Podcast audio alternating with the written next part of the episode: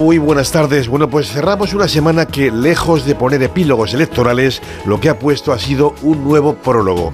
Y es que, para quienes tenían dudas sobre la trascendencia en clave nacional de los comicios del pasado domingo, ya se encargó el propio presidente del gobierno de dejar claro, tan solo 11 horas después del recuento final de votos la noche del 28, que ya había una consecuencia con la dimensión de todo un adelanto de elecciones generales.